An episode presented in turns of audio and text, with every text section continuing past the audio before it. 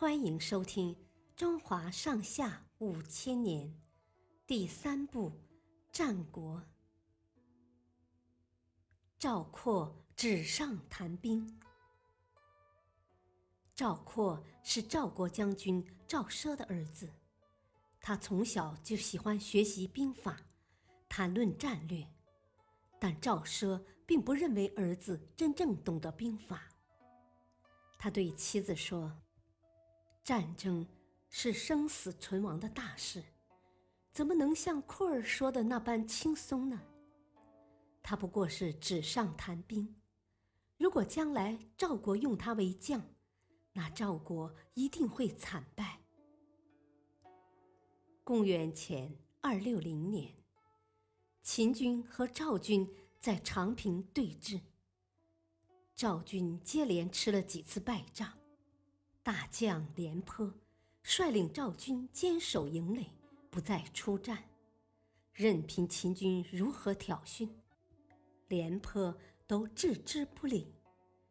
秦军于是派人到赵国散布流言，说秦军最怕的是赵奢的儿子赵括做赵军的将帅。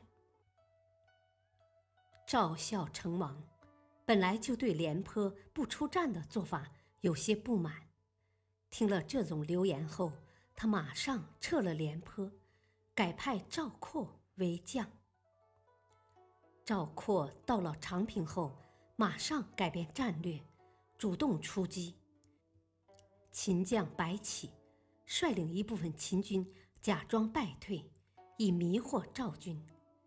赵括不知是计，下令追击；另一部分秦军则偷偷绕到赵军背后，袭击赵军的粮草和补给，将赵军分割成了两部分。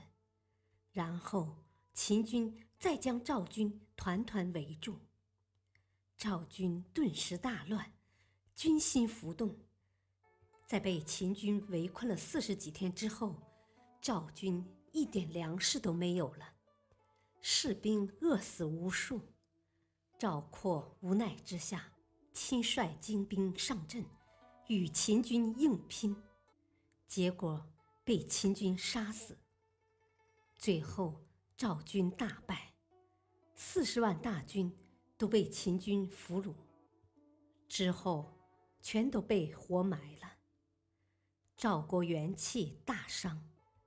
差点被秦国灭亡。谢谢收听，再会。